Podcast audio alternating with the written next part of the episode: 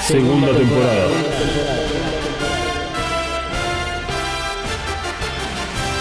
The Reveal Series.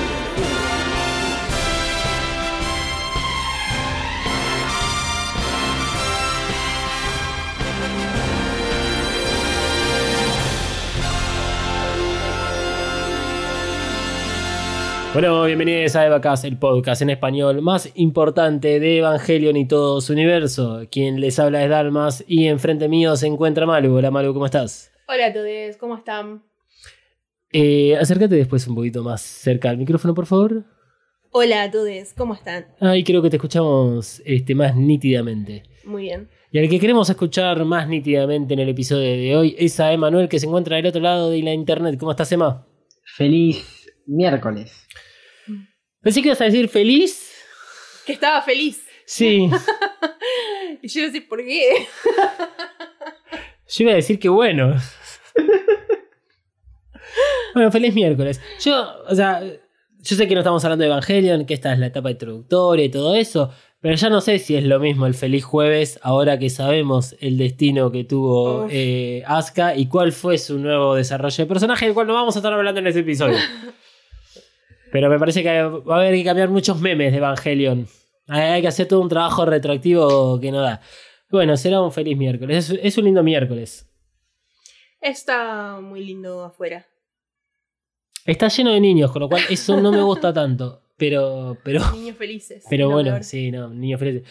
Hoy que fui a visitar a mis abuelas a la mañana, eh, una de mis abuelas dijo que salió a caminar, que fue cerca de lo que fue la escuela primaria, tanto de Manuel como mía, que es la escuela número 12 de Capital Federal, y que estaba muy contenta mi abuela porque podía ver eh, a los niños jugar en la plaza. Ah, Y yo por dentro estaba era diciendo... más fácil de apuntarlos. Sí. es mucho más fácil cuando los tenés todos reunidos, ¿viste? Por eso es que en Estados Unidos, que bueno, es el primer país del mundo, saben muy bien en qué, en qué lugar tienen que ir a hacer un par de- Claro. de, matanzas. Perdonen a aquellos que hayan tenido familiares en Estados Unidos. Esto no estaba guionado. Eh, gente. Antes. Sí, Cancelado. Evacas. No sé. Cancelado. Antes de comenzar, vamos con las reglas que vamos a tener para los análisis que haremos de Evangelion 3.1 más 3.1 ya tiré. ¿eh? Sí. La nueva película que va a sacar Hideaki Anno dentro de 8 años. Pero cuando la esté por sacar, la va a demorar. Sí. Ya me cansé de escribir. Venía escribiendo muy bien. Y todo el tema de, de Evangelion 3.0 más 1.01, los guiones, todo eso, ya a esta altura es Eva 3.10. Punto. Ya no va más. Así que si en algún momento del episodio tiro Eva 3.10, es justamente por eso. Está bien, ya se entiende igual cualquier cosa. Si no, decirle triple. No, no voy a caer en esa. Es más fácil. No quiero caer en esa, no, no quiero caer en esa. Eh, reitero, antes de, comenzar vamos con las reglas que vamos a tener para los análisis que haremos de Evangelion 3.0 más 1.01 Thrice Upon a Time. Esta película será analizada como tal, o sea, como una película que tiene que cumplir lo básico para cualquier historia. No habrá comparación con el anime porque las historias no son coincidentes, excepto con Enos de Evangelion, que tampoco haremos una comparación literal. Insisto, estamos tratando de analizar esta película en solitario, dentro del contexto del reveal. Eh, si bien esta película parece validar la teoría del loop, eso lo vamos a dejar para episodios futuros. Porque es realmente complicado analizar esta película si además le integramos la teoría del loop y de todo. Y más que nada de cómo los personajes eh, se terminaron por desarrollar en algunos casos o giraron en su arco de personaje. Entonces es importante ahora establecer bien estos nuevos personajes antes de meternos con la teoría del loop. Asumimos, obviamente, que si estás escuchando este episodio, escuchaste toda la temporada de Evacas. La segunda, más que nada, la primera es sobre el anime, así que no es tanta la obligación, pero también que viste las películas anteriores, Eva 1.11, Eva 2.22 y Eva 3.33. Obviamente vamos a analizar la película por etapas, ya que esta es la segunda parte, porque eh, queremos entender muy de a poco bien de qué se trata esto del cierre de Evangelion. Es una película que tiene muchas capas. Así que vamos a ir pelando como si fuese una naranja o un buen matrimonio, dependiendo en qué salón de los Simpsons te hayas metido. Vamos a hacer exactamente lo mismo. Y a partir de este momento vamos a hablar con spoiler porque la película está demasiado disponible y no hay excusas para verla tanto de forma legal como ilegal. Ahora sí, estamos todos acá y es momento de comenzar con el análisis de Evangelion 3.0 más 1.01 Thrice Upon a Time. Le pedimos a Misato y para, para, para, para. Emma, estás ahí, ¿no? No, bueno. Bueno, Emma se fue. Me parece que, que, que, que sabe qué voy a decir. ¿Estás ahí?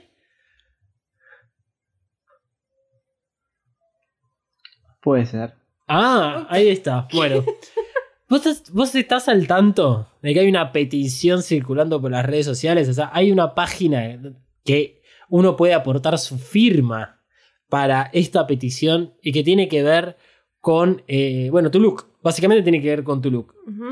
Para las personas que no saben y están escuchando por primera vez esta, esta petición, les contamos que cuando hicimos el stream de Twitch, eh, que fue nuestra salida al mundo visual, o sea, básicamente nos vieron las caras por primera vez, mucha gente eh, no conocía a Emanuel. O sea, yo, eh, yo, quien les habla, Dalmas, a veces hago algunos videos en, en Instagram. Maru, creo que vos también. No alguna estoy- vez, alguna que otra vez aparecí.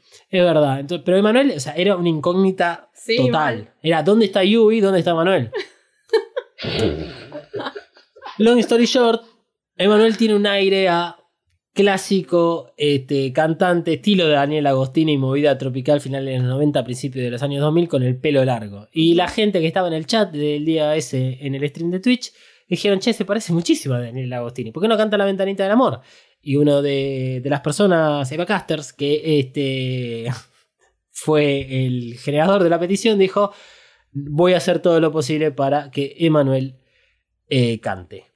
Vos pensalo y lo hablamos al final, ¿te parece? Bueno. Ok, no está muy convencido de entrada, vamos a ver Yo- qué pasa al final. Yo quiero decir que eh, Nahuel, que fue quien, quien está impulsando todo eso, está haciendo un esfuerzo, pero sobrehumano. Y espero que Emma valores todo esto que está haciendo Nahuel y que lo tengas en cuenta cuando tomes tu decisión, porque sé que si no, muchos corazones se van a romper. Eh, Misato, metele mecha que arrancamos. Evacas cuenta con el apoyo de Coven Studio. Coven Studio, maquillaje y nail art para todos. Desata tu magia entrando en tiendacoven.empretienda.com.ar. Pedí tus Present personalizadas y recorre la tienda virtual. Como oyente de Eva EvaCast tenés un 10% off en el checkout de tu compra utilizando el código KAORU. KAORU. Nagisa KAORU. K-A-W-O-R-U. KAORU. Visita tiendacoven.empretienda.com.ar y el Instagram arroba coven.estudio.ba. Coven Studio, Made in Hell. La promoción no incluye envío, válida para Argentina. Antes de comenzar con el análisis, me gustaría aprovechar la oportunidad para hacer algunas aclaraciones. Desde el estreno de Evangelion 3.0 más 1.0, hemos recibido muchos mensajes con las opiniones de ustedes, si les gustó o no, si prefieren Enos de Evangelion o el final del reveal, etc. Los mensajes siguieron llegando a medida que pasaban los días y se hicieron más presentes después de la publicación del episodio anterior. La mayoría de los comentarios recibidos sobre la película son positivos y contrarios a nuestras opiniones. Celebramos, obviamente, que haya estas diferencias y por eso queremos conocer tu opinión detallada. Incluso mucha gente que nos ha comentado a través del chat de Instagram como diciendo, che, a mí me gustó, qué sé yo. Y me tocó a mí en algunos casos decirle, che, pero ¿por qué? O contar nuestra opinión porque nos ayuda a nosotros a tener referencias. No necesariamente es que le vamos a hacer contenido exclusivamente a ustedes que les gustó. No, Claro, eh, son opiniones. exacto. Cada uno tiene su opinión y lo importante es respetar cada opinión. Exacto. Eva Kass no tiene la verdad y vos tampoco. O sea, sobre gusto no hay nada escrito y nosotros no pretendemos querer cambiar tu opinión o decirte qué te tiene que gustar o no. Hago esta aclaración no porque hayamos recibido algún mensaje que nos haya forzado a hacer esta declaración, sino porque sabemos que hay nuevos oyentes. Nos hace muy feliz que más personas se sumen a Evacas, pero sepan entender que Evacas está por fuera del fandom. O sea, sí somos fanáticos de Evangelion, pero de la historia y sus personajes. No, no, nos maravilla entender la psicología detrás, las motivaciones de Hideaki Anno para escribir los personajes, que digamos terminan eh, reflejando estos sentimientos y acciones de la realidad. Por eso, y porque el público se renueva, te avisamos. Escucha de vacas si quieres tener una mirada diferente de los análisis que podrás encontrar en blogs o canales de YouTube mainstream. Escucha todo de vacas, de ser posible la segunda temporada completa. Evacast fue creado a imagen y semejanza del anime, o sea, es un recorrido de crecimiento que hacemos para llegar al final. Para entender nuestro análisis sobre EVA 3.0 más 1.01, será necesario que junto a nosotros hagas este recorrido. EVA 3.0 más 1.01 abre la grieta más que lo que había hecho Enos de Evangelion. Celebramos que podamos discutir y debatir y cagarnos a piñas, pero siempre con respeto. En Evacast tratamos de fundamentar nuestras opiniones. Esperamos lo mismo de vos y como diría Nahuel Lele, el de la petición, que dejemos de gritarle a las nubes. Un excelente este, resumen de la película, se podría decir. Sí. Si no te gusta lo que decimos, nuestras redes están siempre abiertas para escucharte. También te recomendamos que continúes escuchándonos a pesar de tener opiniones diferentes. Es más, recomendamos que siempre consumas contenido que no sea de tu preferencia para que tengas referencias y distintos puntos de vista. Es así como vas a poder romper la burbuja digital en la que vivís y formar tu propia opinión. Reitero, estos análisis son un recorrido de crecimiento y descubrimiento. Pero por sobre todas las cosas, estos análisis tratan de ser objetivos, a pesar de que haya momentos donde metemos nuestras subjetividades. Porque de todas formas, este termina siendo nuestro podcast. Nadie te obliga a escucharnos y mucho menos a que coincidan nuestras opiniones. Porque siempre está bueno recordarlo, ya seas Evacaster o un nuevo oyente, Evacast es un podcast que pretende ser una guía para entender y ver todo Evangelion, anime, manga, películas y el reveal. Lo hacemos con una mirada que hasta el momento no existía, una mirada crítica sobre las representaciones de las personas y el trato de los mismos por el fandom. Vivimos en un tiempo donde se están cuestionando mucho los consumos porque ahora somos conscientes de cómo afectan nuestras vidas. El anime, Neon Genesis Evangelion, fue un producto distinto que en muchos aspectos fue vanguardista en los personajes femeninos y masculinos. En 1995, el anime trató temas como la ma- masculinidad, homosexualidad y hasta el rol de las mujeres como madres. Es desde este punto que analizamos el reveal. Por supuesto que así va a ser un análisis sesgado, pero dentro de ese sesgo que hacemos, intentamos ofrecer la mayor objetividad. Toda la segunda temporada de Vacas, que fue destinada al reveal of Evangelion, fue producida como si viéramos las películas por primera vez y sin tener conocimientos del anime. Propusimos este juego porque sabíamos que nuevas personas iban a descubrir Evangelion a través del reveal. Pero ahora que la historia está terminada, no tenemos más excusas que analizarla como tal. Analizarla de acuerdo a las propias palabras de Hideaki Anno. Esta es una nueva historia con la que pretendían impulsar la industria de animación japonesa. Por último, aunque ya me extendí demasiado, Evangelion es un producto de Hideaki Anno. El único que puede decir algo al respecto es él. Cualquier opinión que tengamos sobre sus historias o películas no le importa a nadie más que a nosotros mismos. Disfrutad de Evangelion y su mensaje. Aunque no lo crean, nosotros también lo hacemos. Te proponemos que nos acompañes en este recorrido que hacemos de análisis sobre la última película. Vamos a darte todas las herramientas necesarias para que puedas formar tu propia opinión. También sabemos que la última película representa más que una película. Por eso la analizamos teniendo en cuenta tres ejes. Primer eje, el análisis de la película, de sus personajes, de la narrativa construida, de la historia y de la verosimilitud del desarrollo de la misma dentro del mundo creado. O sea, la historia. El segundo eje es cómo impacta la película en la audiencia. O sea, qué nos genera a nosotros. Más allá de gustos, las películas transmiten emociones y Hideaki Anno sabe cómo hacerlo muy bien.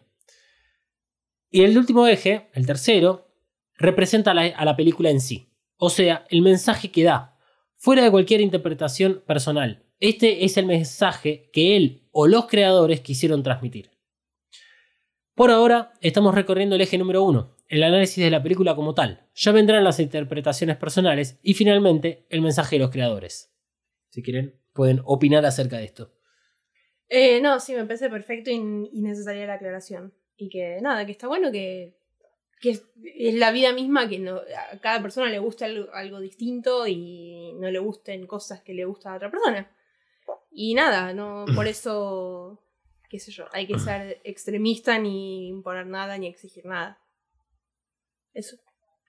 Es mi podcast y lloro si quiero. Eh, es que sí, Emma, ¿vos querés eh, hacer algún comentario? La verdad es que opiniones diferentes hay en todos lados y tendríamos que aprender a simplemente aceptarlas. Ya está. Sí, siempre y cuando la opinión de, de cada persona no afecte a otro, eh, no sé, en algo importante, creo que no, no tiene nada que ver. O sea, sí, sí, es siempre desde el respeto y, y desde, bueno, la propia opinión de uno. Exactamente. Ahora sí, nosotros vimos la versión 3.0 más 1.01, que es la disponible en Amazon Prime Video, idioma original y subtítulos en español latino. Así la vimos. Emma, Sí. ¿hay algo que quieras adelantarnos? Mirá que ayer te desafiaron por Instagram, ¿eh? te hicieron cuatro stories de cantando la ventanita del amor y al final Nahue dijo, ahora te toca a vos. ¿Eh? ¿Querés adelantarnos algo o lo hablamos al final? ¿Eh? Eh, ¿Lo hablamos al me final? parece que sí. Ok. ¿Todavía no te suscribiste a Evacast? Ay, bueno, no es para tanto. Primero lo primero, redes sociales. Te tiro la primera. ¿Listo? En Twitter, Arroba evacas-pod. Atención que ahí va la otra, ¿eh? En Instagram. Arroba evacas-pod. Listo. Ahora solo te queda buscar Evacast en tu aplicación de podcast favorita y darle al botón de suscripción. Con este pequeño gesto nos ayudas un montón para seguir ofreciendo podcast de calidad. Bueno, no hay muchos highlights para usar. Veníamos del episodio anterior con los 7 highlights. Lo que pasa es que ya no todos los highlights pueden ser reutilizados.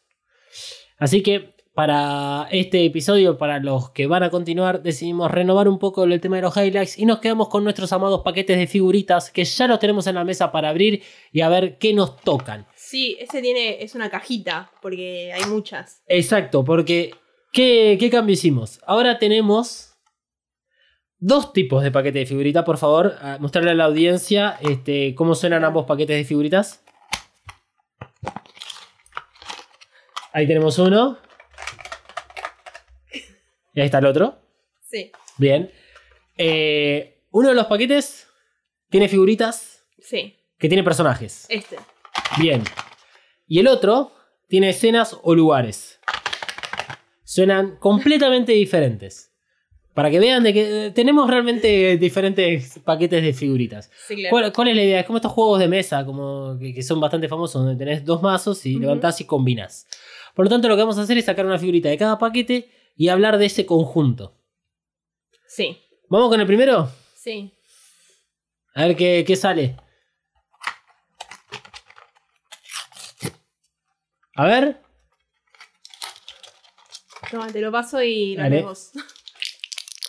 Bueno, salió Mari. Bien. Bueno, ok, salió Mari. Vamos con la escena o el lugar. Acá tengo otro. A ver qué sale. París. Así que Uh, solo podemos hablar del comienzo de la película. ok. Nuestros paquetes de figuritas solamente tienen palabras. no tienen imagen ni nada. Son muy, muy, muy, pero muy rústicos y caseros. Así que este, vamos a comenzar por donde empieza la película. Qué buena forma de igual de arrancar este episodio. Eh, la película comienza con la Operación 0706, nombre dado por el evento en el cual se presentó estos 10 minutos 40 segundos en la Japan Expo en París el 6 de julio de 2020. Qué lejos quitamos de ese momento. Terrible. Con esta escena, Cara aprendió los motores de la maquinaria marketinesca porque durante los últimos meses del 2020 nos iban a estar regalando varios teasers y el trailer One Last Kiss. Realmente creo que fue una movida increíble de marketing porque nos dieron, digamos, esta escena que casi no sirve para nada narrativamente Mm. y pone la vara justa de emoción para que sepas que lo que estás a punto de ver es totalmente diferente a lo que conocías anteriormente. Esto funciona tanto para alguien que haya visto o no, digamos, esta escena. Eh, previo a ver la película. Como me gusta repetir cosas que digo en otros episodios, Sí. reitero que es muy agradable la sensación de comenzar a ver eh, esta película cuando sabes cómo son estos primeros minutos. Porque, o sea, yo por lo menos estoy demasiado acostumbrado al on demand y nos pasó anoche que estábamos empezando a ver una película que la tuvimos que volver para atrás porque estábamos acomodando las almohadas, que Sí. acomodar al gato y todo Se perdió el control remoto. no podíamos subir el volumen. Entonces, la verdad es que está bueno tener como ese aviso, ¿viste? claro. Largo, como cuando estás en el cine. eh, ahí que te dicen que apagues el celular, que los pochoclos, la- eh, los trailers y todo. Pero bueno. ¿Qué nos cuenta esta primera escena? O sea, ¿qué se establece con toda esta información que nos dan y de qué servirá acá en adelante? Hago un paréntesis para retomar lo que hablamos en el bloque anterior. Cuando uno analiza una película, tiene que analizar, digamos, en todo caso vamos a decirlo, la parte teórica. O sea, cómo se construye una historia, cómo se construye una película. Todas las escenas tienen que estar justificadas de alguna manera. No puedes poner personajes o escenas así porque sí, solamente porque tenías ganas de filmar en, supongamos, París. Tiene que haber un, un sentido, tiene que existir ese sentido. Eh, eso le da verosimilitud a la película. Por eso es que en este momento veamos qué información nos dan y para qué sirve que hicieron toda esta escena, que dura, insisto, 10 minutos 40 segundos. ¿Qué nos dicen? Que el pilar de contención despliega la barrera anti-L, que es necesario para que luego podamos entender la vida en la villa. Entonces, perfecto, es un buen foreshadowing. Hay un dispositivo que, eh, digamos, convierte eso o revierte lo del núcleo, ese color rojo núcleo, a un estado donde las personas pueden vivir. Por eso es que vemos a eh, los operarios de Vile, más Maya y Risco, que están con cascos y suit porque no podrían respirar adecuadamente o se podrían ver dañados si están expuestos demasiado tiempo dentro de lo que es el campo SL. Tenemos eh, un graffiti por ahí escrito en el piso que tiene como un mensaje en clave. Ese graffiti está escrito en francés y que hay dos rumores. Presuntamente sería de Kashi. Esto, insisto, son rumores. O es algo relacionado con Naoko, la mamá de Risco. ¿Por qué? Porque estamos ubicados en lo que es eh, un cuartel general de NERV en París, lo que vendría a ser la, la sucursal europea. Y de acuerdo a ciertas cu- cuestiones que conocemos sobre el anime, que Naoko es la creadora de las Magi, se sabe que todas las sucursales de NERV tienen eh, copias de las Magis. Entonces, este, si bien, no es importante, si bien toda la operación ocurre encima del pilar, parte de lo que se hace con el pilar es desplegar la barrera anti-L, pero a la vez tener acceso a los cuarteles de Euroner. Por eso se despliegan los edificios. Ocurren las dos cosas. El despliegue de la barrera anti-L y este, lo que es el, el despliegue, por así decirlo, de las oficinas de NERV en Europa. Por eso que está relacionado tanto Kashi como Naoko, porque Naoko ha estado como mucho metida en todo lo que es las- los preparativos reales de NERV. Sin Naoko realmente no hubiese existido NERV. Claro. Eh, pero son rumores que vamos a ir viendo adelante. Acá estamos diciendo qué cosas son las que vemos y que nos pueden llamar la atención. Igual el graffiti dice algo así como, ahora se los dejo a ustedes. O sea, no da mucha más información. Pero lo que están planteando es que hubo gente que este, llegó hasta cierto lugar o hizo ciertas cosas y que la gente de Vile tiene que continuar ese trabajo. Por eso es que en Operación 0706 comienzan a partir de la etapa número 5 de destrabar todas estas situaciones. Bien, ¿qué, qué más sabemos? Que el estado de las EVAs que tiene Vile, la EVA 02' y la EVA 08, necesitan partes. Por eso es que eh, eligen a Euronerv como el lugar para ir a buscar partes. Y tenemos más tiempo para Risco y Maya. Más que eso realmente no hay. Eh, Estamos, estamos hablando de información que sirve a lo largo de toda la película. En este momento voy a hablar de Marie. Seguro mis declaraciones serán invadidas por mi falta de cariño hacia ella. Voy a tratar de ser lo más objetivo posible, pero si lo primero que hace es cantar, realmente se me va a hacer muy difícil mantener esta objetividad. Fuera de joda, la primera vez que vi esta escena, en pésima calidad, gracias a un stream falopa que encontré durante el evento, me encantó. O sea, yo quedé realmente fascinado con esta escena y después Sí, la pude sí. ver en YouTube. Y es una gran escena. Sí. O sea, realmente me gusta cuando Evangelion puede. O sea, podés encontrar como este tipo de cortos animados. Eh, recuerden lo que hablamos de la Japan Animator Expo. O sea, que vamos a dejar más información en, en las notas de este episodio sobre eh, ese episodio.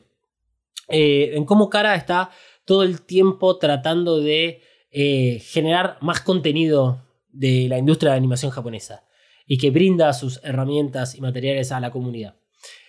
Eh, la verdad que la escena es un gran despliegue audiovisual. Hasta me resultó gracioso en algunos aspectos cuando Mari está manejando para atrás como si fuera un 11-14 haciendo el ruido. Mm.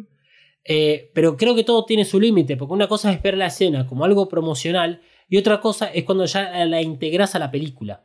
Entonces su, su significado o la razón para que exista esta escena puede cambiar, porque ya es parte del todo. Y eso es lo que vamos a ver ahora. Porque ya la operación 0706 la hemos hablado varias veces. La hablamos cuando vimos el- eh, este video en particular y cuando salió en la primera vez, cuando salió en buena calidad, cuando salió la tercera vez antes de la última película, y la hablamos en el episodio pasado. Eh, pero ahora vamos a ver cómo se, cómo se corresponde toda esta escena con el resto de la película. Eva 3010 es la tercera película en comenzar con acción, y no es casualidad que María esté presente. Si bien en Eva 3.33 María tiene un rol secundario, no deja de estar presente en la primera escena de la película. Esto demuestra la importancia de María en todo el reveal. Quieren que Marie sea un personaje importante y a toda costa no las vamos a tener que morfar o fumar, cualquiera sea el verbo. Y cuando digo quieren, me refiero al grupo de escritores que participaron en el reveal. Porque el reveal no fue escrito únicamente por Hideaki. Tsurumaki participó activamente en los nuevos guiones. Por ejemplo, fue quien sugirió poner a Asuka dentro de la EVA 03. El productor ejecutivo, que está por encima de todos, e incluso de Hideaki Anno, llamado Toshimichi Otsuki, fue quien determinó la palabra no está puesta, eh, digamos, casualmente. Él fue quien determinó la presencia de María en el reveal para marcar la diferencia respecto al anime y para aumentar el fanservice, o como ellos denominan, por motivos comerciales, o sea, vender muñecos. Claro. Al grupo de escritores lo hemos visto durante el documental de Hideaki Anno y existen entrevistas de las cuales también hablamos, donde Hideaki y Tsurumaki hablan del proceso de escritura de EVA 2.22. Vamos a retomar ahora, dentro de unos minutos, el tema de las entrevistas. Pero ¿entienden cuando a lo largo de toda la, la segunda temporada de Vacas nos empezamos a meter mucho más adentro de, de las puertas del estudio cara? Ujú. es porque estas películas ya tienen un gran componente económico. Y se hace muy difícil, y lo digo, o sea, así como un Gil que está haciendo un podcast en su casa. Yo, vos, Malu, Emma, hacemos este podcast y tenemos la libertad, por suerte, de decir lo que queramos. ¿Por qué? Porque no tenemos ningún interés económico, por lo menos no nosotros, pero digamos, no tenemos a nadie con un interés económico que nos esté diciendo, che, esto que están diciendo no funciona, cambiémosle para que podamos ganar más plata. Que en general eso no se traduce a que todos podamos ganar más plata. No, Claro. esto no es la Rusia comunista. Claro. Esto es capitalismo puro. Sí. Si alguien nos quiere dar plata, eh, decimos lo que quieran. Sí, eso ya, ya lo saben. Prime, Netflix, OnlyFans, gente, o sea, Eva Caster. Nosotros nos vendemos muy fácilmente. Pero vamos a tratar de no cambiar nuestro discurso por el solamente hecho de que nos paguen. Y O esto es una. Eh, o sí. Depende del número. Mentira. Pero es este, una de las cosas con las cuales se debe haber tenido que topar Hideaki ¿no? Al hacer el reveal. O sea, claramente no puede encargarse de todo como sí hacía en el anime. Y hay otros intereses económicos. Y si se tuvo que morfar, por boludo, vamos a decirlo en criollo, que te pusieron un personaje que no sabes qué hacer, porque es para vender más muñequitos, vos seguiste adelante con el reveal. Eh, es como que en ese momento vos podías poner el pie firme y decir, ¿sabes qué? No estoy de acuerdo. Retomando. Marie es un personaje que pusieron para demostrar que el reveal es una historia diferente a las anteriores. No lo digo yo, lo dijo Hideaki Anno en la entrevista que mencioné antes y lo reafirma Tsurumaki. En esa entrevista reconocen ambos que tenían problemas con el personaje de Marie para incluirlo en la historia desde los primeros borradores. Es más, si nos ponemos insoportables con este análisis, las escenas introductorias de las últimas tres películas se podrían sacar y ahorrar mucha plata de la producción. Los datos que aportan estas escenas son escasos y se podrían contar de otra manera sin que cambie la historia. En la entrevista que dio Tsurumaki Hideaki Anno, más o menos cerca del 2008, fue en los momentos en los cuales se estaba publicando por primera vez en Japón EVA 2.22, Tsurumaki da este ejemplo, donde tenían pensado que Misato lea un papel donde informaba a Nerv Japón de que la piloto Marie había destruido al tercer ángel con la EVA 05 y posteriormente la destrucción de la EVA 05. Claro. ¿Ok? Sí. En, el episodio que hicimos de EVA 3.33 remasterizado, ahí hablamos sobre la operación iOS y dijimos exactamente lo mismo. Cómo toda esa escena se podía sacar y arrancar la película con los ojos abiertos de Shinji y que quedaba mucho más claro que es una película desde ese punto de vista. Pero no, tuvieron que poner a María en algún lado. ¿Por qué es que tenemos estas eh, escenas introductorias llenas de acción con María en el centro y con muy poca información importante para la trama? Básicamente porque pueden hacerlo. ¿Y qué mejor manera de mostrar lo que son capaces con su estudio de animación que hacerlo de esta forma? Por más que la información útil para la trama de la película no justifique semejante despliegue. O sea, queda lindo y listo. Y está perfecto que sea así. O sea, yo me sentiría estafado, por ejemplo, si hubiera aportado tipo Patreon y no me hubieran hecho esta escena. Sin embargo, y más allá de las razones comerciales, podemos entender que estas escenas son las únicas donde pudieron poner a Marie para que se destaque. O sea, piensen en eso. Excepto el tema del final que ya lo vamos a ver adelante. Estamos haciendo como un repaso de todas las películas en relación a Marie y al personaje de Marie. Pero piensen realmente, Marie no tiene protagonismo, pero es la protagonista. Es, lo más raro del mundo que van a escuchar. Para mí es triste ver a Marie que la presentan en EVA 2.22 de una forma muy zarpada para luego abandonar su desarrollo por tres películas. Tres películas sin saber nada de Marie. Esto es lo que más me vuelve loco, porque no se trata de si Marie es o no un buen personaje. Se trata de que un grupo de personas que tienen la capacidad de escribir personajes memorables como los del anime o Enos de Evangelion y no lo hacen. Porque sabemos de lo que son capaces todas estas personas. Y eso es lo que me molesta. Mi decepción es con ellos, porque esta película, si algo tenía que explicar, era el fucking personaje de Marie. Podían dejar miles de cosas más sin explicar, como tantas veces hicieron. Pero esta es lo único que tenían que hacer. Sí, o sea, logran eh, que empatices hasta con, con Kashi. O sea, y no pueden hacer mínimamente un desarrollo de, de- de algo para que, que encima es. Bueno.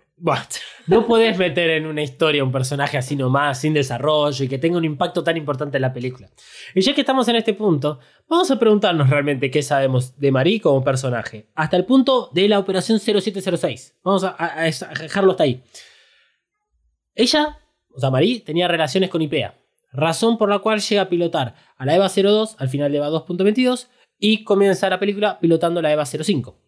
Más información en los eh, a- análisis de EVA 2.22.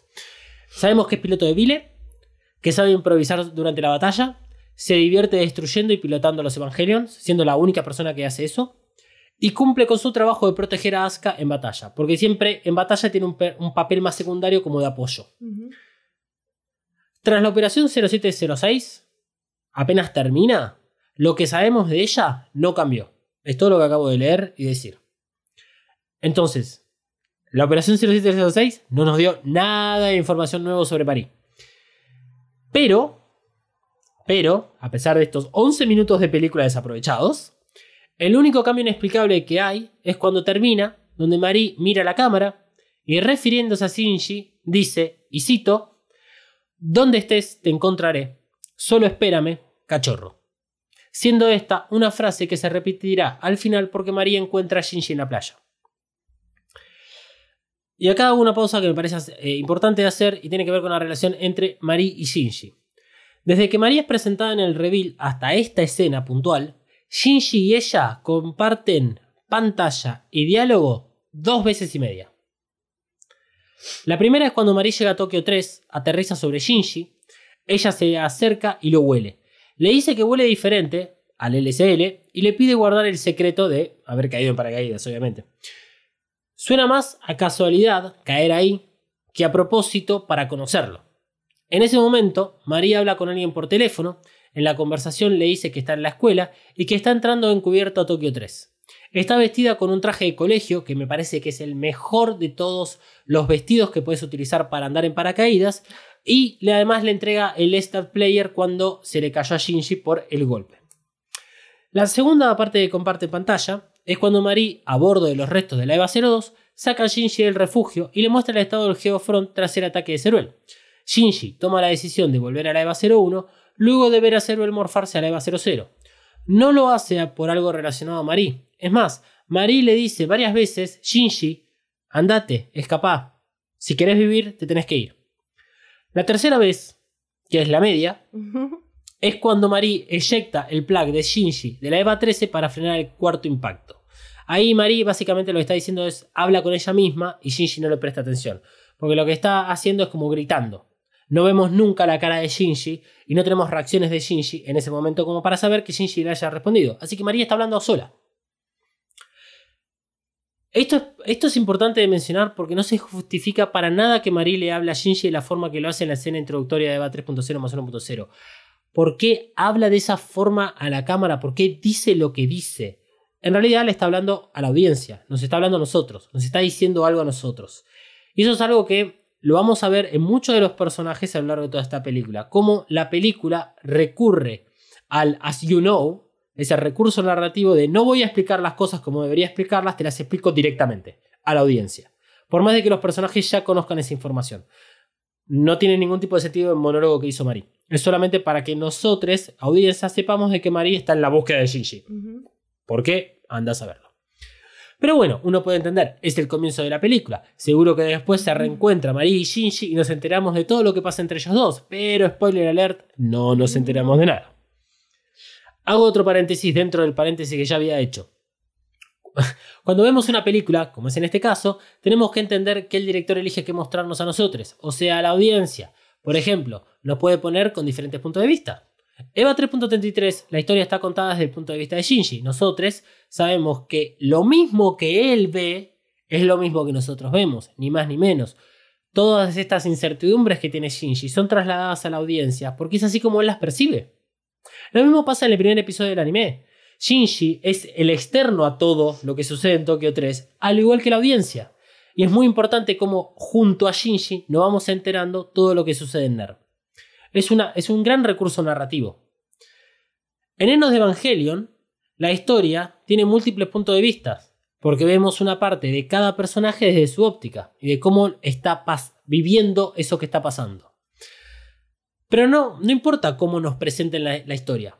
Es el director, creador, escritor o whatever quien nos da la información para entender la historia. Es su responsabilidad para que podamos entender los conflictos y podamos entender el desarrollo. Si alguna acción ocurre fuera de la pantalla, la única forma que podemos enterarnos es que nos informen, con un recuerdo, en un diálogo, con acciones, etc. No podemos tomar por válido cosas que creemos que suceden de cierta forma porque fuera de la pantalla creemos que más o menos cierran. Retomo el caso de Marie Shinji.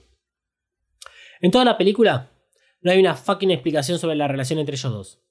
Después de este momento, o sea de la operación 0706, Marie y Shinji se vuelven a encontrar arriba del Bander, previo a la misión en el epicentro del segundo impacto. Marie va a la celda de Shinji porque Asuka la lleva. Ahí María habla con Shinji, siendo la primera vez luego de 15 años. No nos olvidemos de estos detalles, que son parte de la historia de Evangelion. Entre la última vez que se vieron Shinji y Marie pasaron 15 años. Esa charla no transmite nada, solo comentarios ambiguos.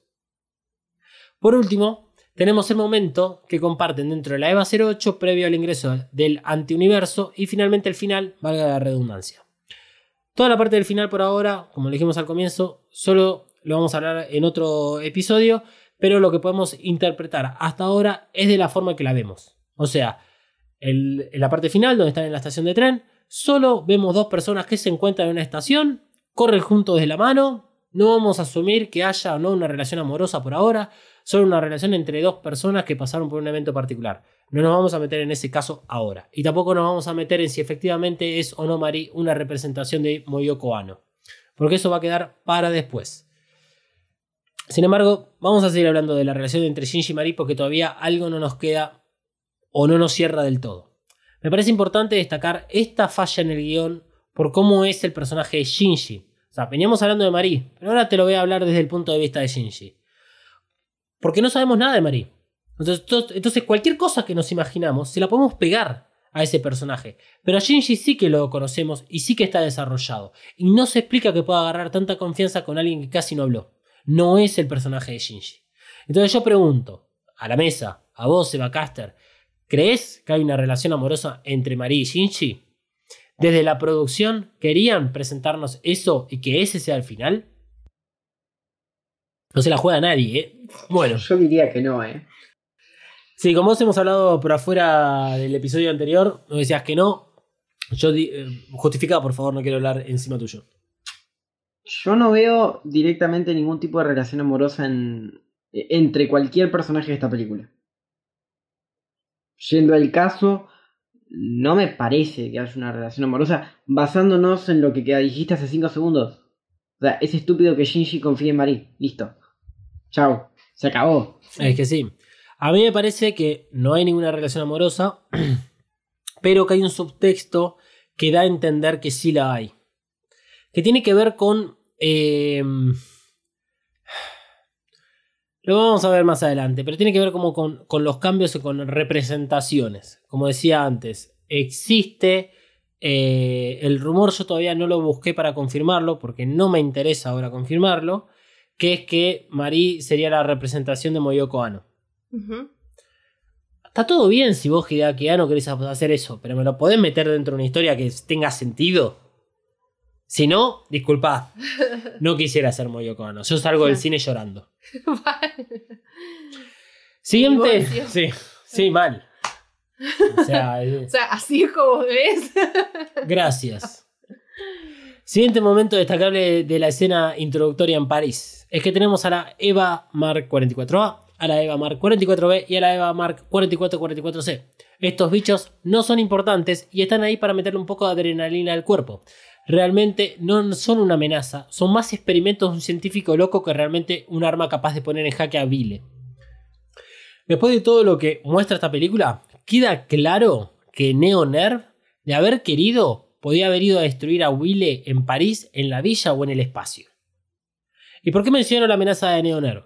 Y luego por dos motivos. El primero es porque estas Evas cumplen una función muy clara para la trama.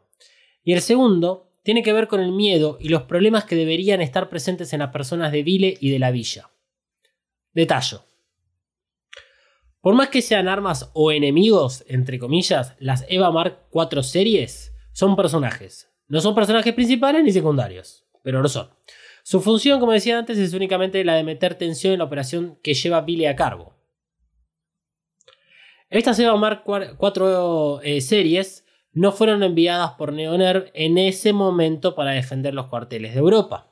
Risco, si bien menciona a Fuyuski al ver a las eh, a, todo el despliegue, al ver a las eh, Eva Mark 44A, dice que formaba una colonia, algo que obviamente se logra con el paso del tiempo. Pero a juzgar por lo visto en EVA 3.33, podemos entender que la serie 4 está en ciertos lugares para defensa. Y no porque son armas enviadas por Neonerv en ese preciso instante que aparece Bill en un lugar. No confundamos a Iker y a Fuyuski como enemigos. Ellos son los antagonistas de la historia y pueden ser vistos en todo caso como unos villanos. Pero la realidad es otra. Neonerv, o en todo caso Ikari, porque realmente Ikari es el único importante ahí, tiene un plan concreto que sabe cómo debe llevarlo a cabo. Y dentro de su plan está el de esperar a que- para que muerda el anzuelo. Lo mismo pasa en EVA 3.33. Neonerv no ataca en ningún momento a Bill. Cuando Rey va a bordo de la EVA Mark 9 para sacar a Shinji del Bander, nos informan que de la nada hubo una aparición de una EVA y se escucha una explosión. La cámara en ese momento está en la celda de Shinji. Por lo tanto, no sabemos si la explosión fue producto de Rey o de defensa del Bander. Rey Q usa la EVA Mark 9 para romper la pared cerca de la cárcel de Shinji. Y ahí vemos cómo lo único que hace Rey Q es esperar a que Shinji le suba en su mano mientras es atacada constantemente. No ataca al Bander. Y además, si tenemos en cuenta que en el final de EVA 3.3 vemos el verdadero poder de la EVA Mark 9, podríamos decir en estas instancias que Neoner jamás atacó a Vile. Y lo podría haber hecho incontables veces.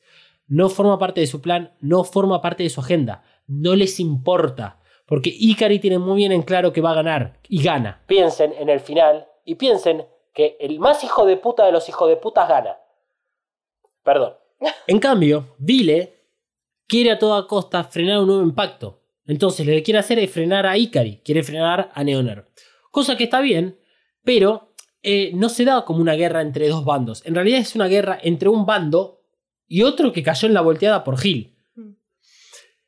Con todo lo visto en EVA 3.33 y EVA 3.0 más 1.01, sobre todo el armamento de Neonerv, Ikari podría haber destruido la villa en un segundo o podría haber evitado fácilmente el triunfo de Bill en París.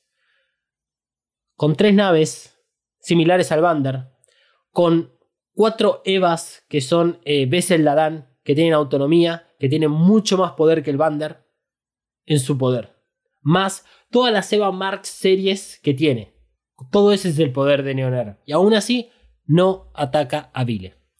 El conflicto principal de la película radica en evitar el nuevo impacto. Vile pretende continuar con la vida que vienen viviendo, mientras que Neonerv quiere cambiarlo según sus intereses. No es más que eso. Ese, esa es la trama de esta película. ¿Entienden? Sí. En la previa de Eva 3.33 y en alguno de los trailers mencionan que el objetivo de Vile es evitar un nuevo impacto. No hay otra trama. no hay otro plot. Claro.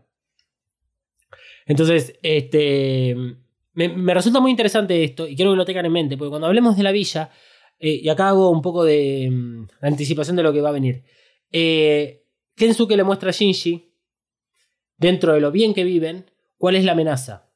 La amenaza no es Neonerv. La amenaza es que esos pilares fallen. Bueno, más allá de todo lo que podemos entender con esta escena introductoria a la película, toda la operación 0706 se siente muy bien y es un excelente arranque para una película que le queda poco más de dos horas por delante. Te despabila inmediatamente y te da las energías suficientes para que te mantengas vivo por los siguientes minutos, que será donde la acción se va a perder. O sea, donde nos metemos en la parte de la villa. No es que la parte de la villa no sea interesante, es que no tiene el mismo nivel de acción. Es un momento en el cual se tiene que utilizar para desarrollar la trama, desarrollar los personajes y luego pasar al siguiente acto. Habíamos mencionado que Risco Maya tienen un poco más de pantalla, pero lamentablemente no aportan nada de información a sus personajes. Se siguen manteniendo las mismas apariencias que vimos en EVA 3.33. Risco es la vicecapitana y Maya ahora es más jefa que antes y tiene un equipo de personas a cargo. Así se acaba la escena introductoria, donde Vile logra desplegar la barrera anti-L y acceder a las instalaciones de Euroner para obtener parte de sus EVAs. Y así puede reparar las EVAs dañadas y además contar con municiones para el futuro combate. En el proceso, Vile es atacado por la serie 4 y Marie defiende bien a sus compas de equipo. Yo sé que parece que le tengo bronca, no, vos decís. pero no es así. Créame. No tiene sentido odiar personajes ficticios. Sea, eso, eso- eso es como un- una meta en mi vida. Tratar de no odiar a los personajes ficticios. Y si realmente los odio, espero odiarlos por lo bien que están. Porque realmente me disgustan. Claro, o sea, cumple Claro. un objetivo, no, no, o sea, acá estamos como con un personaje que debería agradarnos y que debería aportar cosas y no lo está haciendo. Ikari es un personaje odioso. Tal cual. Mm. Y, o sea, a pesar de todo que lo, lo- que lo odiamos, lo amamos, porque te, te hace odiarlo. Exacto. cumple su objetivo. Exacto. Nuevamente, el caso de María es importante para entender por qué es la representación gráfica de lo que está mal en el reveal. Re- Voy a retomar de vuelta el tema de María y Shinji. Porque estuve viendo varios videos de YouTube donde tratan de justificar la importancia de María a través de sus acciones en las películas. O sea, a través de sus acciones en las películas. Obviamente es una, una práctica correcta, pero como no tiene desarrollo este personaje, la verdad que comienzan a inventar, por lo menos de mi parecer. Antes de que salga EVA 3.0 más 1.0, teorizar, jugar con la poca información que estaba en ese momento en pantalla, es necesario hasta divertido. Y lo hicimos nosotros varias veces y cagándonos de risa de todo lo que nos podía salir mal. Pero una vez que la película salió, especialmente la que cierra y finaliza todo, es bastante al pedo tratar de encontrarle la quinta pata al gato. Como habrán escuchado a lo largo de este episodio, nosotros cuestionamos el desarrollo del personaje y de acuerdo a la información oficial, hablamos de lo que no se ve en pantalla, esto de las entrevistas. Es importante para entender el proceso creativo. Entonces, se puede contar como información oficial. Pero no intentamos seguir descubriendo datos o background de Marie porque no existen. No están en las películas y no están en la información oficial, por lo menos hasta el día de la fecha que grabamos este episodio. Esperamos, con muchas ganas, que Estudio Cara saque libritos o material este, auxiliar para que nos complementen toda esta información faltante. En la entrevista que mencionaba al comienzo del episodio, que se hizo en 2008, a poco tiempo de estrenarse Eva 2.22, eh, Hideaki que reitero, es el director ejecutivo y guionista, y Surumaki, que es el director de todo el reveal y colaborador con los guiones, explican cositas sobre el personaje de Marie. Y cosas que no dije antes las digo ahora. El objetivo con Marie es de destruir a Evangelion. Literalmente dijeron eso. ¿Por qué? Porque el mote de, de Evangelion, así como Enos de Evangelion, jugaba con esta idea de el adiós a Evangelion y el final para combinarlo con el anime. El mote que tuvo esta última película fue el Bye Bye All of Evangelion. Y justamente el final de toda la película es no hay más Evangelion. Entonces, cuando pensaron al personaje de Marie, luego que lo obligaron a, a integrarlo en las películas, lo pensaron como un personaje que es el que va a tener el destino de destruir a los Evangelion o de destruir Evangelion. ¿Cómo decir? Voy a poner este personaje para que este, cambie la historia y busquemos otro final. No lo hacen de esa forma. A Marie entonces la pusieron como un elemento que representa el cambio para el reveal. En la entrevista reconoce Surumaki haber tenido problemas para integrarla a la historia. Hideaki Anno también hace lo mismo. Y durante muchos drafts de los primeros guiones, Marie cambió de apariencia, personalidad, nacionalidad y hasta eh, tuvo ligeramente eh, una idea que era que iba a ser como una especie de gato. Cosa que sí se ve a partir de Eva 3.33 cuando Asuka adquiere como más cuestiones felinas, incluso la Eva 02. Y Marie en toda la cuarta película es un gato en celo que está refregándose por las personas. Finalmente, para Eva 2.22, Hideaki Anno tomó la decisión de dejar ambiguo el personaje de Marie. Dijeron, lo vamos a integrar, vamos a hacer esto, vamos a hacer los otros cambios, pero por ahora lo vamos a mantener ambiguo. Y originalmente habían pensado eh, a Eva 3.33 como la primera película que no iba a tener al personaje de Shinji. No iba a estar. Shinji iba a estar todavía confinado en la Eva 01. Ujú. Y ahí iban a utilizar toda la tercera película para desarrollar al resto de los personajes. Ya sabrán cómo se dieron las cosas en realidad. María es un personaje sin desarrollo que puede dar para miles de interpretaciones. Por es- pero eso no quiere decir que cualquier teoría se la podamos pegar y asumir que las cosas son así porque a nosotros nos cierran. Yo estoy de acuerdo con entender que para los creadores María es un personaje nuevo que viene a representar el cambio y que la quisieron poner en un papel protagonista. Su tiempo en pantalla, las escenas que tiene a lo largo de tres películas y el final de esta cuarta película reflejan este deseo de que ella es la protagonista. Pero todo lo que hace Marie no representa cambio y por este motivo retomo la relación Marie-Shinji, ya que muchos videos de YouTube indican que Marie impulsa a Shinji a generar los cambios de su vida. De ahí que pegan el rumor acerca de que Moyoko Ano es eh, Marie porque viene a representar el cambio en la vida de Hideaki Anno. Cosa que es imposible de analizar, de entender, de verificar, y que si fuese ese el caso, que me parece perfecto, críticas aparte, es, bueno, desarrollarlo bien, que se entienda la concha de turbada. Se dice en la internet que haber llegado en paracaídas y aterrizar en Shinji simboliza que ella le cambió la vida en ese momento y que además modifica el track del Star Player. Yo acá te quiero escuchar, Emma, ¿eh? Pero voy a terminar de definir esta teoría. Antes de que Marie caiga encima de Shinji, nos muestran el Star Player reproduciendo el track 26. Ujú. Luego de que Marie recoge el paracaídas, le da el Star Player a Shinji y se va del colegio. En la siguiente escena, el Star Player está en el track 27. Shinji está escuchando lo que suena y dice, qué raro. Llega Kashi y se van a ver lo de las sandías. Pasa, todo eso pasa, es, es- es una escena tras otra.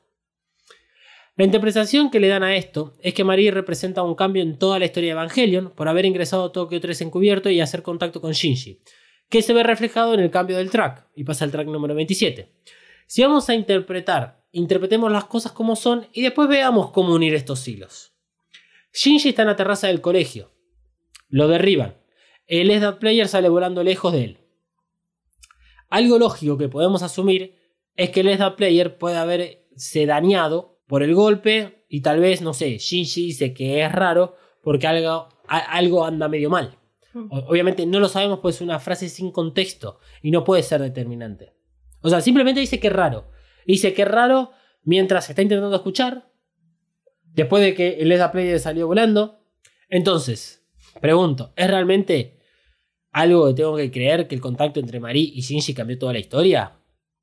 Yo no pongo en duda la representación del Leda Player, porque desde el anime que venimos hablando de su significado, que representa la relación entre Shinji y su padre, además del loop en el que vive Shinji, eso de escuchar siempre lo mismo, y cómo lo utiliza para aislarse de la realidad. Pero el Leda Player no es un dispositivo capaz de modificar el tiempo del espacio. Si es ese caso, explíquenlo. En el anime, el Leda Player cambia de 25 a 26, coincidente con los episodios. El cambio del track 26 al 27 en el reveal ocurre luego de la llegada de Marie a Tokyo 3 y previo a la reunión entre Shinji y Kashi. Ah, pero cambia del track 27 al 28. Luego que Kaworu lo arregla. Casualmente, aquellas personas que apoyan la teoría del cambio ocasionado por Marie y el track 27 se olvidan de mencionar que luego de Kaworu hubo otro cambio. O sea, si vos querés comer mierda, ya vos. Pero anda a la fuente y si te vas a quedar ahí te vas a dar cuenta de lo falopa que es todo. Claro. O sea, no se le puede adjudicar a un personaje no desarrollado como Marie los cambios que produce en la historia. Especialmente si no vemos que Marie haga algo realmente para generar estos cambios. No basta con su presencia.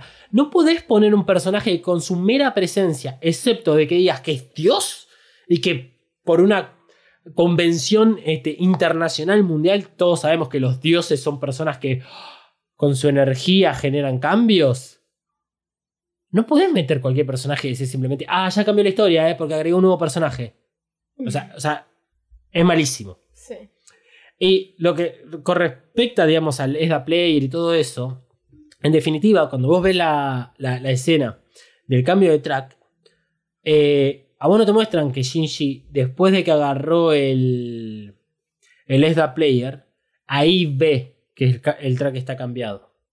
Es, es el mismo plano que había mostrándote el, track 26, es el mismo para el 27. No ves en qué contexto. Es un primerísimo primer plano al display de Sleda Player. Y después de eso aparece Kashi, que termina siendo un personaje mucho más importante en los cambios de esta película que Marie. Y Kashi siempre fue un personaje que estuvo muy metido, eh, o sea, muy cercano en Shinji. Es el que lo ha llevado o gui- o guiado un poco hacia estas resoluciones que a Shinji le costaba. Para mí, prefiero en todo caso interpretarlo el track 27 mucho más con Kashi que con Marie. Porque, insisto nuevamente, Marie no hace nada para generar un cambio. En todo caso, es, es Kashi quien lo hace. Es Kashi quien lo lleva al, al acuario. Para mostrarle cómo es la vida, cómo era la vida antes de que él nazca, qué es lo que representa a la vida. No es Marie.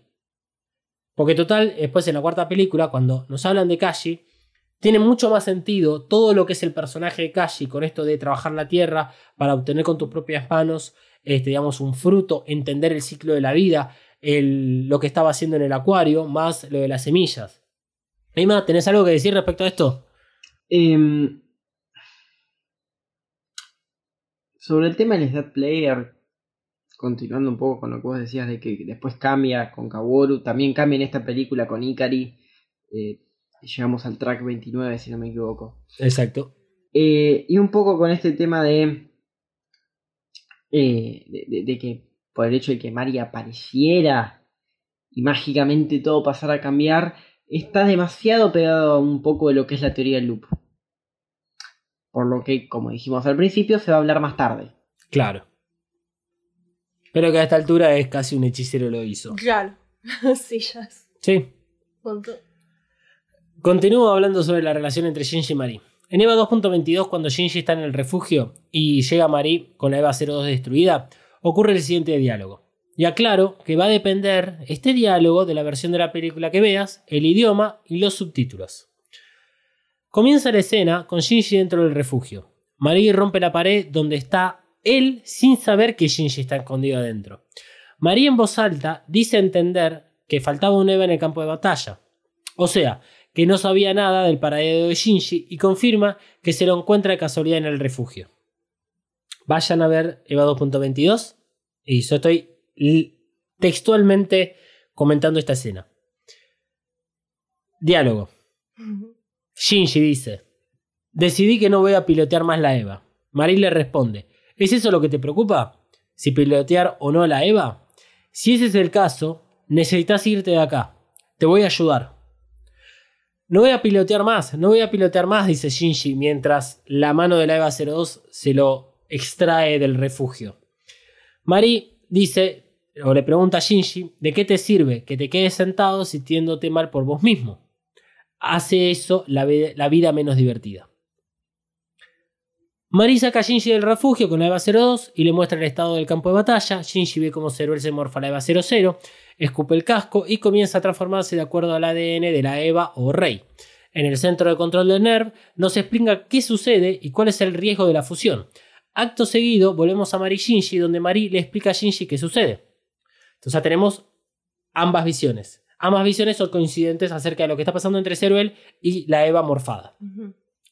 Marie le dice a Shinji, el ángel se está fusionando con la EVA 00, hasta absorbió al piloto. Si, si te quedas acá, vas a morir. Apresúrate, debes irte de aquí. Shinji mira su mano ensangrentada, toma una decisión y se baja de la mano de la EVA 02 que se queda sin energía en ese preciso instante. Este diálogo lo revisé con las versiones que tengo bajadas de EVA 2.22, los múltiples subtítulos y la versión subida a Prime Video. Curiosamente en Prime Video es donde encontré más diferencias, más que nada entre subtitulado, o sea, los subtítulos en español e inglés, y respecto al lenguaje Japón-inglés. O sea, japonés no entiendo cuando hablan, pero el inglés sí. La diferencia está cuando Marie le dice a Shinji, de eso, eso es lo que te preocupa si pilotear a la EVA o no. Si ese es el caso, necesitas irte de acá, te voy a ayudar. En Prime Video, idioma original, o sea, japonés, subtítulos en español, le dice, eres infeliz, sea que pilotees o no, entonces, ¿por qué no nos das una mano? Rarísimo que si pones el idioma en inglés, en idioma inglés da el- la versión que yo dije al comienzo y el subtítulo no corresponde con, con, con lo que están diciendo. Pero esta difer- diferencia pasa únicamente en Prime Video, lo cual me llama la atención porque después Marie se contradecería, ya que después sí le dice, andate. O sea, andate, acá, acá, acá todos vamos a morir. Sí. Más allá de las diferencias de subtítulo o del idioma, esta escena particular es otra que se utiliza para marcar a Marie como la que le cambia la vida a Shinji. Vos interpretá lo que quieras, pero la lógica y las acciones de Shinji son las que indican lo contrario. Cuando Zerel llega a Tokio 3, Shinji estaba yéndose en tren porque no quería pilotar más, decisión que toma luego del tema Barriel Eva 03 Asuka. Cambia de parecer cuando ve la destrucción y el destino de Rey. Es eso lo que motiva a pilotear nuevamente la EVA 01 y no tomarse el palo. Justamente es lo que termina provocando casi tercer impacto, su deseo de salvar a Rey. Si al estrenar EVA 2.22 en Amazon Prime Video modificaron algo de esta escena para hacerla más acorde a EVA 3.0 más 1.0, no lo sé. En todo caso, lo hubieran hecho bien y para todos los idiomas y subtítulos, porque en el idioma inglés y subtítulo en español se contradice el diálogo. Esta escena no la traje a discusión porque sí. También la recuerdo porque demuestra cómo cambiaron las historias de los personajes al hacer EVA 3.0 más 1.0. ¿Ustedes se acuerdan de lo que pasó con la preview de EVA 2.22 y todo lo que nos dice que iba a pasar luego del casi tercer impacto? ¿O toda la preview de EVA 3.33? No me llamaría la atención que hayan hecho cambios retroactivamente para que EVA 3.0 más 1.0 tenga un poquito más de sentido.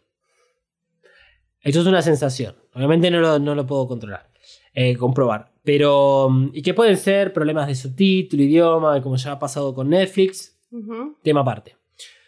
Pero esta escena que se utiliza como para nuevamente generar el cambio, Marie no es la persona que motiva a Shinji a bajarse la EVA 02 y salir corriendo y destruir a Ceruel.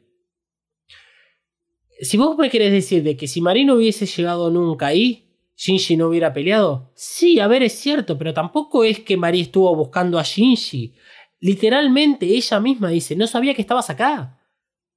Entonces, si después en la cuarta película me pones de que es una persona que rastrea a Shinji como hace Reikyu, otra de las nuevas este, explosiones de nuestra cabeza, eh, bueno, justificarlo de alguna forma, mantener el personaje. O no sé, decinos que Marie murió al final de la 3, decinos que también es un clon como Asuka y como Rey, y bueno, está aprendiendo cosas nuevas. Sigamos adelante. Shinji es el protagonista de la historia del reveal. Todo gira a su alrededor. Él es el héroe. Demostrado allá, más no poder, en las dos primeras películas. En la tercera, está desde su punto de vista escrita. Y es quien toma la decisión final, además, sobre los seres humanos en el final de Evangelion. Pregunto, ¿qué vale más? ¿El desarrollo del personaje de Shinji o el de Marie?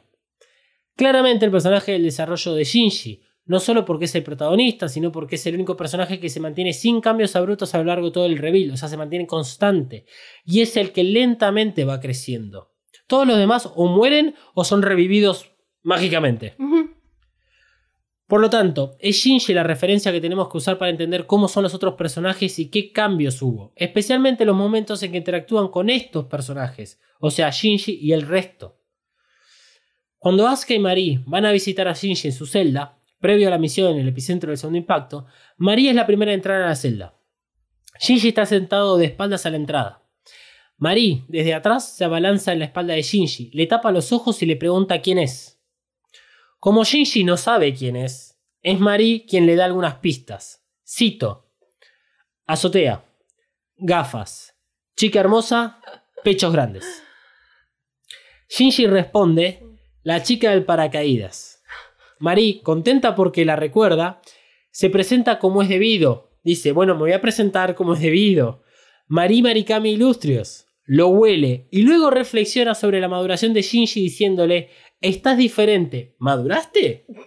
Y ahí es cuando se mete Asuka en la conversación.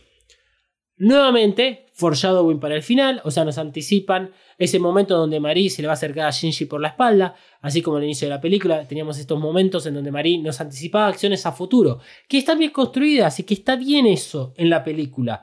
Es, es lo que uno espera de los personajes. Pero el problema es que esta escena, en la que Marie le pregunta a Shinji si la reconoce, evoca escenas del pasado, no al futuro. Entonces, es necesario que nosotros tengamos que volver a esos momentos donde se hablaron por primera vez, o sea, 15 años atrás. Shinji no tiene idea quién es Marie.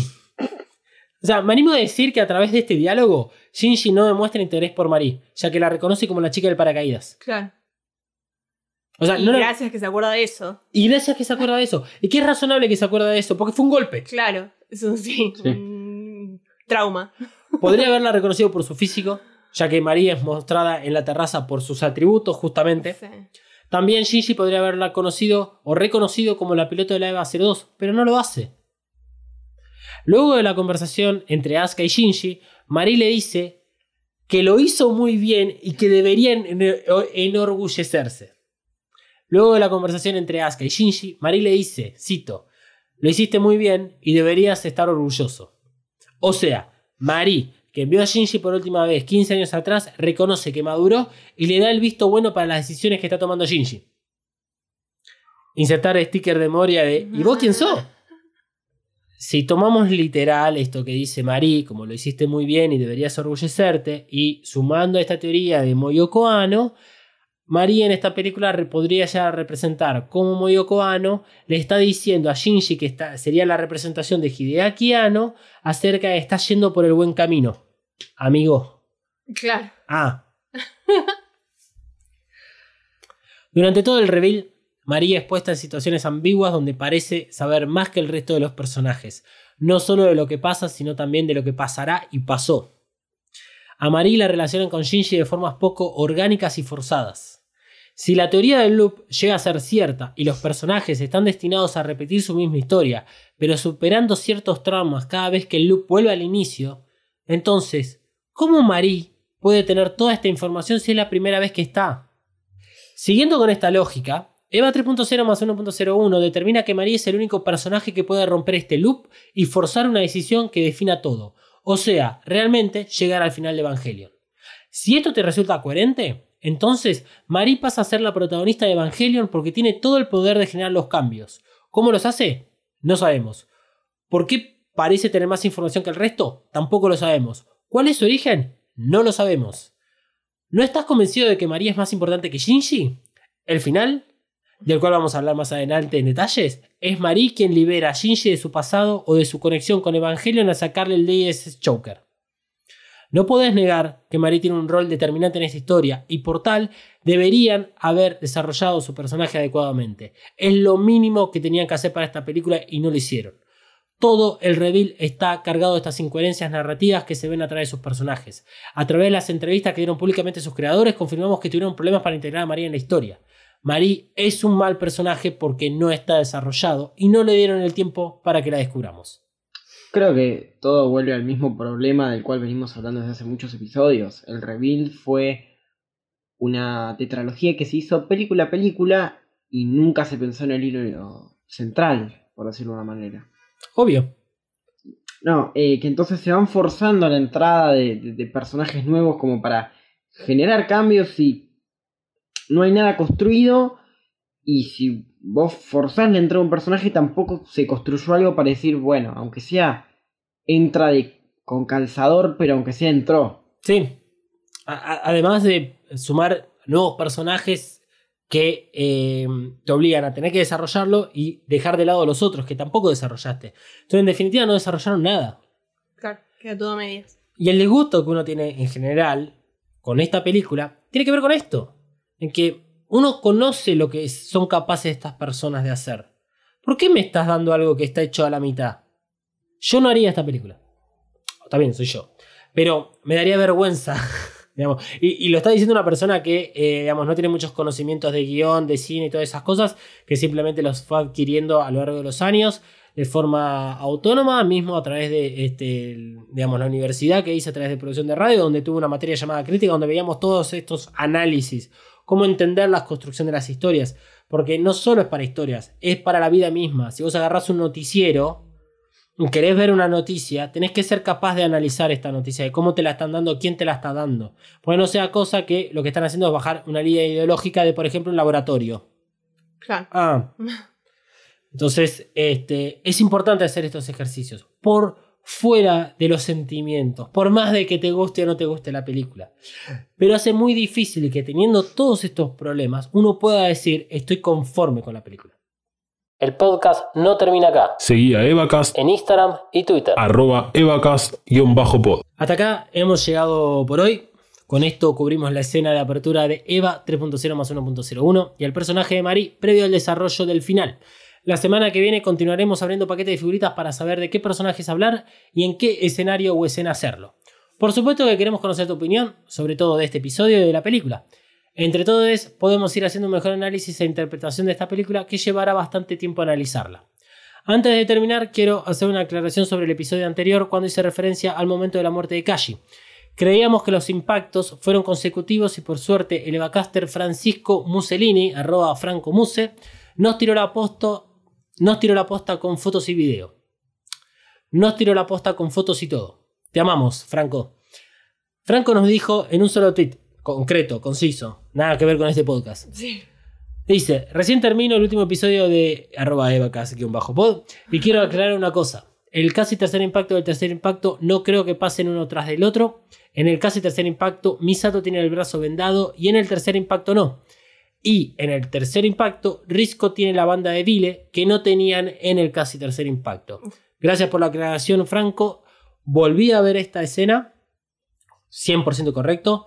Eh, lo que pasa es que por, por- creo que el que lo confundió la vez pasada, que tiene que ver con este con que Misato está recordando momentos del casi tercer impacto y después momentos del tercer impacto. Lo vemos a través de Misato.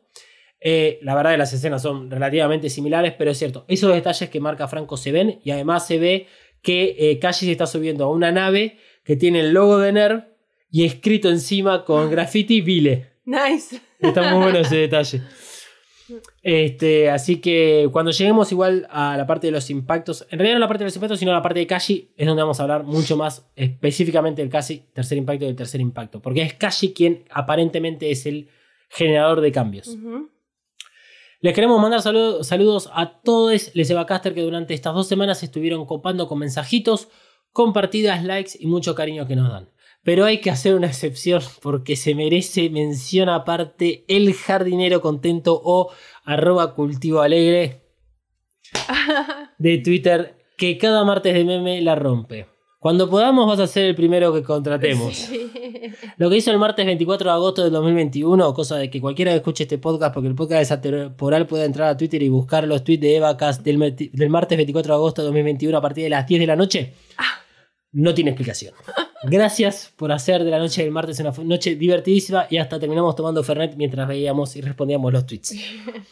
También le agradecemos la mención de Evacas a Desmenuzando, que en el episodio del lunes, creo que el lunes 23, eh, sacaron el episodio de análisis de Eva 3.0 más 1.01, donde Rosa y Mario se cagan de risa de esta película y son una muy buena representación de nuestras generaciones, generaciones que hemos nacido con el anime, eh, de cómo vemos esta película, de cómo nos es, todo el tiempo necesitamos ese glosario de términos para entenderla y los cambios y los personajes viejos y nuevos. Muy bueno, muy recomendable. Así que muchas gracias a Mario y Rosa por mencionarnos no solo una, sino dos veces en el episodio. Y por supuesto que vamos a estar en contacto con Mario y Rosa para hacer otro crossover de Evacas desmenuzado o desmenuzando a Evacas. Yes. Pero bueno, este. Mucha política internacional, viste, yo estaba en. Puerto Rico, tema de los horarios, Sí. o sea, es complicadísimo. Claro. O sea, la verdad que, no sé, no puede existir tipo un internet para comunicar Algo, esto. algo como, no sé, que uno pueda llamar a otra persona y verle la cara. Sí, pues, no sé, yo no le conozco la cara de te- Manuel. Te, te tiro la idea. Sí. Alguien que alguien la desarrolle. Algo, algo así como un. como minutes, meets. o, o- o- o Zoom para ver la cara de la Uh, persona. Sería buenísimo. Sí. No sé cómo meter Skype en esto. bueno, gente, esto ha sido todo por hoy en el episodio de hoy. Lamentable- lamentablemente, creo que algunas personas se van a sentir un poco decepcionadas eh, de que solamente tratamos una escena en particular de, eh, eh, de la última película. No, pero está muy bien enfocada y es muy lindo escucharte hablar. Sí, yo, yo creo que o sea, lo, hacemos de esta forma porque creo que vamos a poder allanar mucho mejor el camino, separar la paja del trigo y más allá de que mm, la última te- película te pueda gustar o no, eh, la película puede ser analizada como película como tal. Y eh, estos análisis lo que buscan hacer es criticar nuestros consumos. Porque, eh, te hago, no sé, a ver, te pregunto a vos, Malu, te pregunto a vos, Emanuel. Pero hoy en día, con lo que, digamos, pueden haber cambiado sus ideologías a lo largo de, de los años y todo eso, creo que nuestros consumos empezaron a refinarse. Mm. O sea, eh, como, como se suele hablar en Twitter acerca de las cancelaciones, o como cuando pasó respecto al estreno de Ocupas, donde una generación nueva, que incluso no estaba viva en el 2001, cancelando Ocupas, porque hablan del machismo, hablan de, este, de un montonazo de cosas que decís, pero mirá, primero que nada, esa película no... o sea, representa la realidad, esa película, esa serie, representa la realidad de ese momento. ¿Vos hablas de machismo? Sí, los personajes masculinos son todos súper machistas, Sí. como era en esa época. Sin embargo, los personajes femeninos están bien construidos. Y, digamos, no, no son el típico fe- personaje femenino que te encontrarías en EVA 3.0 más 1.0. Claro, sí, incluso si fuera actual, eh, se puede también tomar como una crítica y está bien igual. Es- exacto. Entonces, eso quiere decir que eh, cualquier producción audiovisual tiene un mensaje para dar. Y eso es también lo que buscamos con estos análisis. Este análisis, así minucioso, donde nos metimos en- con un solo personaje, tratamos de entender eh, qué representa su, digamos, su presencia en la película, las escenas en las cuales a este personaje lo ponen, que deberían utilizarlas para desarrollo o para plantear incógnitas o elementos que sirvan y contribuyan a la trama a lo largo de toda la película, sirven para entender si esta película, primero que nada, es una buena mala película, construida, qué sé yo, y todo eso, y también para entender qué nos quieren decir, qué nos representan. Más que nada, si vos tomás como referencia el anime, ya no de Evangelion. El anime tiene un claro mensaje, no es un subtexto. Enos de Evangelion tampoco tiene un subtexto. Enos de Evangelion pasa, en un momento pasa de lo más o menos literal al comienzo de la película con la escena de Shinji dentro de la habitación del hospital con Nazca hasta el final en el cual te ponen las cartas que le mandaron a Hideaki Anno de odio. Esa es una película en contra de esos fanáticos, en pos de su creación. Hmm. Bueno, el Sí. reveal es lo contrario. Ahí es cuando creíamos que estaba todo bien. Sí, Que nos gustaba esa línea de pensamiento más rebelde. qué sé yo. Pero bueno. Sí, en realidad es cuando. A mí, me gusta verlo de otra forma porque eh, es muy fácil consumir cosas que solamente te gustan. Entonces, por lo menos me gustaba que, que sea disruptiva y que busque esa rebeldía en aquella época. Yo no sé si hoy en día tendría el mismo impacto el anime bueno de Evangelion tal cual está ahora. Lo sigue teniendo, pero por otros motivos. Pero eh, creo que es momento de aprovechar que si tenés un micrófono, si tenés una cámara, si tenés una productora o un estudio de animación, aprovechar para, para cambiar el mundo. ¿Me entendés? Mm. No para constru- construir más de lo mismo. Para eso me quedo con Marvel, gente, que lo único que hacen es darme una y otra vez este, héroes. Me quedo con Star Wars. O sea, eh, eh, me causaba gracia el otro día estaba en TikTok y disculpen que me explayen esto. eh, en donde la- los clásicos, TikTok que tiene un público muy centennial y generación Z, en lo cual es, este, se sorprende de cosas como cosas que no sabía antes de los 30 años. Dale, Ah. papi, vos, vos- pasa que bueno, vos tenés este, aparatos inteligentes en tu casa que te hicieron toda tu vida. Había otro que decía, también más o menos pibe, tipo 25 años más o menos, diciendo, che loco, todas las películas son remakes. Sí, claro. ¿No entendiste? ¿No entendiste que acá en los últimos 20 años seguimos consumiendo exactamente lo mismo y que hay muy pocas cosas que son diferentes? Sí, claro, seguimos consumiendo exactamente lo mismo. Es la remake de la remake de la remake. Redes sociales. Sí. Bueno, eh, pueden encontrar. Bueno, empezá vos. ¿Por qué empiezo yo de las redes sociales? Bueno, arroba dalmas-ndg, TikTok, Twitter, Pinterest, Instagram. Eh, calculo de Facebook, sé que sigue abierto. ¿Quién usa Facebook? Eh, y otras tantas redes sociales más. eh, me pueden encontrar a mí para insultarme, putearme, mandarme corazones o eh, mandarme plata también. Bueno. ¿Por qué no? Eh, bueno, a mí me pueden encontrar en mariana.flores.coven o coven.studio.ba, entre otras. Y arroba Katsuragi399 en Instagram y en Twitter para nada. Uh, me gusta eso. Semana que viene continuaremos analizando EVA 3.0 más 1.01 Thrice Upon a Time. Veremos qué nos deparan el árbol de figuritas o las figuritas o los paquetes de figuritas que tengamos para saber de qué escenas y qué personaje vamos a hablar.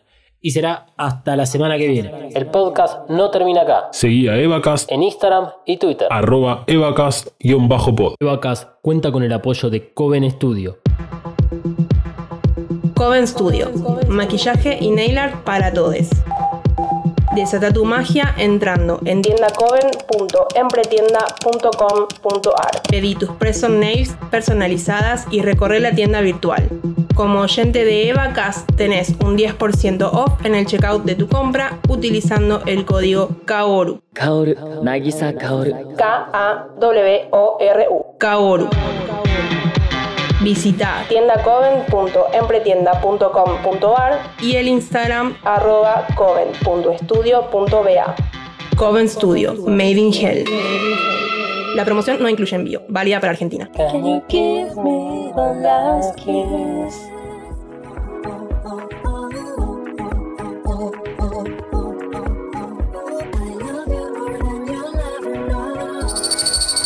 Es un producto fabricado 100% en los headquarters de Mothercaster Media ubicados en Saavedra 3.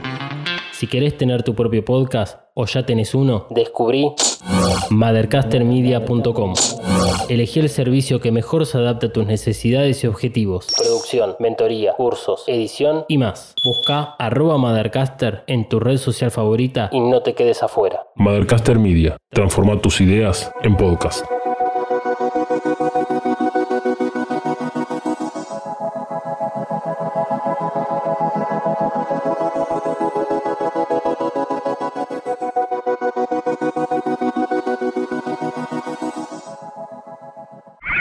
Bueno, Emma, es tu momento de brillar. ¿Sale o no sale la ventanita del amor? Eh, tengo que confesar que no la escuché. No. Bueno. Bueno, la cantamos entre todos. Ya fue. Ya fue. Pero si te la estudias, semana que viene, en el próximo episodio de Vacas, ¿cantás la ventanita del amor? No voy a prometer cosas que no puedo cumplir.